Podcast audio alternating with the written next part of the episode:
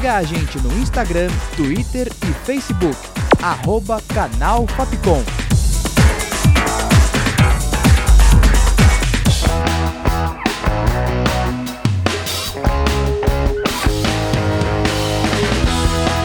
Rádio Fapcom. O som da comunicação.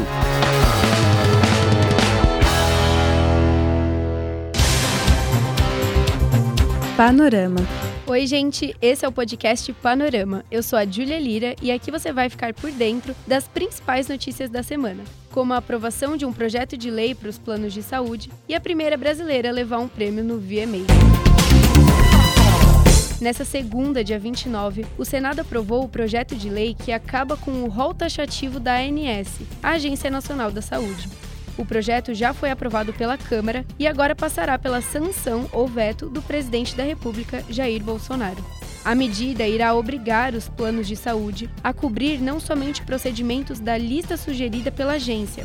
Esses seriam apenas exemplos de tratamentos básicos, tendo muitos outros que deverão ser levados em conta. Essa decisão vai trazer mais segurança aos beneficiários dos planos, uma vez que recorrem à justiça quando as cirurgias e intervenções são negadas pela operadora. Panorama. No último dia 30, terça-feira, o Greenpeace sobrevoou as regiões do Acre, Amazonas e Rondônia para fotografar as áreas afetadas pelas queimadas. Segundo a ONG, há registros que a área desmatada chega a 8 mil hectares, o que equivale a 11 mil campos de futebol queimados.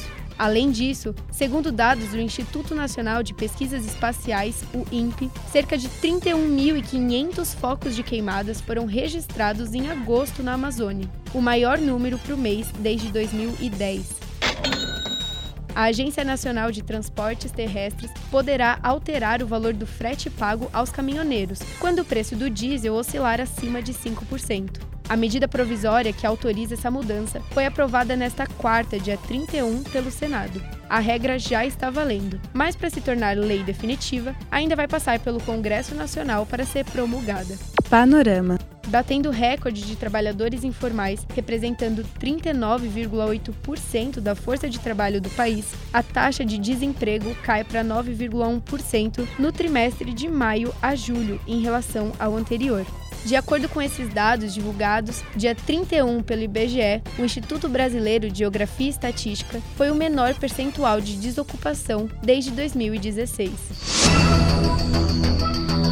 O primeiro debate presidencial de 2022, promovido pela Band, em parceria com o portal UOL, a Folha de São Paulo e a TV Cultura, aconteceu neste domingo, dia 28. Luiz Inácio Lula da Silva, do PT, Jair Bolsonaro, do PL, Ciro Gomes, do PDT, Simone Tebet, do MDB, Soraya Tronic, da União Brasil e Luiz Felipe Dávila, do Novo, foram os candidatos chamados para a conversa. O debate foi dividido em três blocos de aproximadamente uma hora cada. Além de responderem perguntas feitas uns aos outros, os jornalistas representantes dessas parcerias os questionaram também.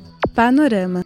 Depois da aprovação da medida que restringe o uso do celular na cabine eleitoral, o TSE aprovou, também por unanimidade, o documento que proíbe o porte de armas em um raio de 100 metros do local da votação. A resolução foi decidida dia 30, nesta quarta, e passa a valer 48 horas antes do dia das eleições, permanecendo até 24 horas depois do fim do turno. Panorama o embaixador do Brasil no Chile, Paulo Soares Pacheco, foi convocado para uma reunião na chancelaria chilena, nesta segunda, dia 29. Isso ocorreu depois que o presidente Jair Bolsonaro, do PL, durante o debate eleitoral do dia 28, acusou o então presidente do Chile, Gabriel Boric, de queimar metrôs pelo seu país. Antônia Urejola, ministra das Relações Exteriores do Chile, foi quem fez a declaração. Ela afirma a falsidade da notícia e lamenta a polarização das relações bilaterais nesse contexto eleitoral brasileiro.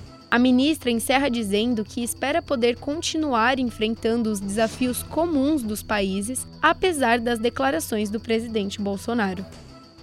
E bora falar de cultura? A Academia Brasileira de Cinema anunciou nesta terça, dia 30, os seis filmes nacionais que estão em disputa pela vaga para concorrer com outros países por uma indicação ao Oscar 2023. Dos 28 longas inscritos, os seis foram selecionados e passarão por uma votação que acontecerá pela primeira vez em dois turnos. O escolhido será anunciado dia 5 de outubro. Panorama. No domingo, dia 28, aconteceu uma das premiações mais importantes do mundo da música, o VMA.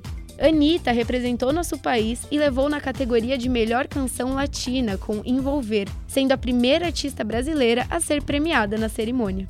Depois de deixar todos ansiosos ao comentar da surpresa que faria no fim de sua participação, além da apresentação do hit vencedor, a cantora dançou um medley dos funks Vai Malandra, Movimento da Sanfoninha e Bola Rebola. E o panorama dessa sexta chega ao fim. Espero que tenham gostado e acompanhem a gente pelas redes sociais. Com produção, redação e locução de Júlia Lira, sonoplastia de Danilo Nunes e direção artística de Fernando Mariano. Essa foi mais uma produção da Rádio Fapcom 2022. E não tem jeito melhor de encerrar esse episódio e dar início do fim de semana com a própria. Vamos curtir um trechinho de Envolver. Até semana que vem. Tchau, tchau.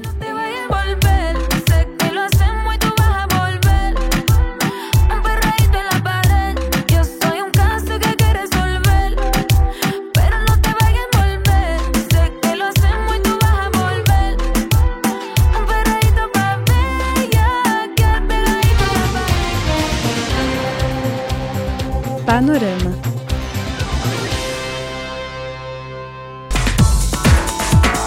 Siga a gente no Instagram, Twitter e Facebook. Arroba Canal Fapcom.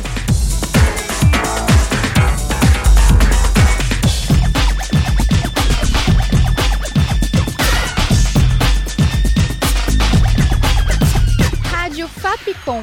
O som da comunicação.